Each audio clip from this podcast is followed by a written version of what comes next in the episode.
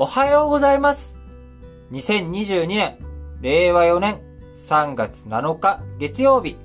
本日も新聞解説、ながら聞きをやっていきたいと思います。えー、まず最初の話題、丸一として、えー、こんな話題を今日はお届けしたいと思いますが、歴史を学ぶって一体どういうことなんだろうということをですね、えー、お話をしていきたいと思います。えー、この新聞解説、ながら聞き、お聞きの方はですね、えー、多くの方が、まあ、ラジ歴リスナーの方でもあると思います。えー、ラジ歴本体の方でも、まあ、歴史の話、えー、たくさんしておりますけれども、やはり歴史をどうして学ぶのかというところね、えー、改めてラジ歴でもお伝えしてきておりますし、この新聞解説、ながら聞きでも、えー、たくさんあ触れてきてはおりますが、え、昨今ウクライナ情勢がね、え、激しく緊迫化あ進んでいる中、改めて、え、僕の考えについて、え、述べていきたいと思います。え、歴史を学ぶということはですね、あの、よく歴史から学ぶっていう側面と、歴史を学ぶっていう側面、この二つがあると僕は考えています。えー、まず、歴史から学ぶってどういうことかっていうと、まあ歴史の中には、まあいろんな過去の人物たち、いろんなストーリーがあります。そのストーリーの中から自分ごと化して、あ、こんな時にはこうしてみようとか、あこういう風なあ決断をこの時こういう人はあやってえうまくいったりとかあ失敗している。え多山の石にしようということ。えこういった面がね、えー、反面教師にしたり、多山の石にしたり、あるいは、あ、これ自分にも活かしてみようっていうようなね、えー、まあ、反面教師じゃない、反面反面教師というか、自分のね、えー、人生、えー、に役立たせていこうということが一つ歴史から学ぶっていうことの姿勢だと思います。えこの歴史から学ぶっていうのはですね、まあ何も歴史からじゃなくてもいいわけで、例えば、あスポーツ、サッカーとか野球とかでも構いません。えー、そういったね、スポーツを通じて、えー、学ぶこともたくさんありますし、あるいは物語とかお芝居、えー、あるいは音楽、いろんなね、芸術分野においても、え、いろんなところからあ、歴史以外からもですね、同様に学ぶことができます。えー、その中でなぜ歴史というものが重要視されるかというとですね、一つはやはりそこに人間物語、えー、いろんな過去の人物たちがどういうふうにいろんな判断をしてきたのか、あそういった決断の話も多くあるということ、えー、そういったところで、えー、使い勝手がいい、あるいは、えー、人間社会を取り巻くね、組織の話ですとか、あそういった状況というものは、今の現代の、例えば株式会社ですとか、いろんな地元のサークル活動とかですね、そういった分野においても、数多く役立たせることができるということ、こういった面も歴史を学ぶことの大切さの一つだと思っています。ただ、先ほども申し上げました通り、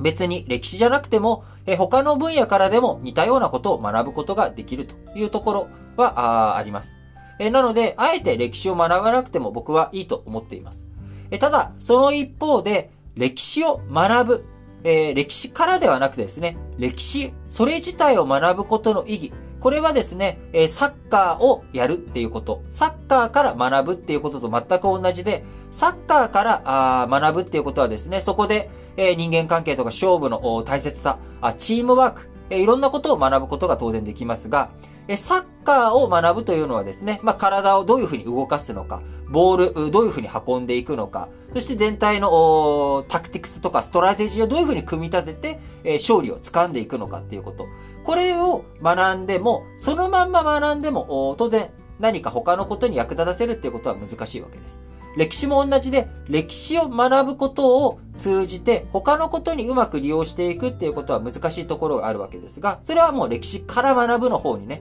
えー、お任せすればいいんですが、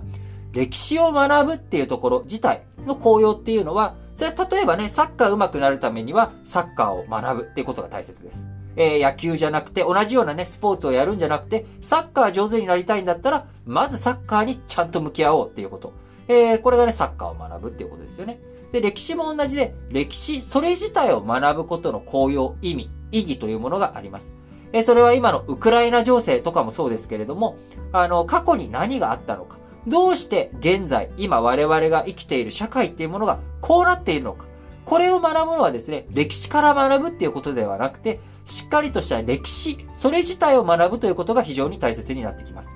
で、その時に、まあ、よく今ね、えー、いろんな方々、ウクライナ情勢とか、あそういったものの観点から、第二次世界大戦とか、えー、ソビエトのソ連崩壊とか、冷戦とか、まあ、このあたりに注目されている方非常に多くあるわけですし、えー、直前の歴史を学ぶっていうことも非常に大切なんですが、それで留まってはいけないということです。歴史というものは全て繋がっていて、因果の関係全部が結びついています。え始まりのタイミング前、どんどんどんどん遡って見ていかなければいけず、いかなくて、え、僕も過去、世界史概論という話の中でですね、すべては農業から始まった、みたいなあ、極端な言い方をしたりとかをしています。えー、全ては農業とかそういった計画を立てて、え、予算を立ててやっていく。そこで貧富の差が生まれていく。そこから全ての歴史が始まっている。え、そこまで全部戻さないと、えー、結局何も変わらないんだみたいなね。まあ、こんな極論を僕語ったりとかすることがあるんですが、あのー、その中でもやはり歴史を学んでいくっていうことで、今、あウクライナ情勢の中でですね、第二次世界大戦とか、冷戦、キューバ危機、こういった直近の歴史を学ぶっていうこともすごく大切なんですが、その中で僕は、あまあ、昨日ね、新聞解説ながら聞きの中でもお伝えした通り、例えば、あ第二次世界大戦学ぶっていうことで、ソ連の抑留、シベリアにね、えー、日本人が捕虜となって抑留されてしまった。えこういったことに対して、えやはり憤りを感じる。第二次世界大戦で原子力爆弾を落とされてしまった。あ、これに対して憤りを感じる。えこういったものもね、全部大切なことなんですが、やっぱりそれにはその前段階が実はやはりあると。例えば、シベリア抑留の話であれば、その前に第一次世界大戦の時にですね、ロシア革命でロシアが崩壊していく。えそしてソ連が新しくできていくどさくさに紛れて日本はシベリア出兵をしたと。えー、こちらについて、えー、世界各国からもいろんな非難を受けたりとかもしました、当時日本。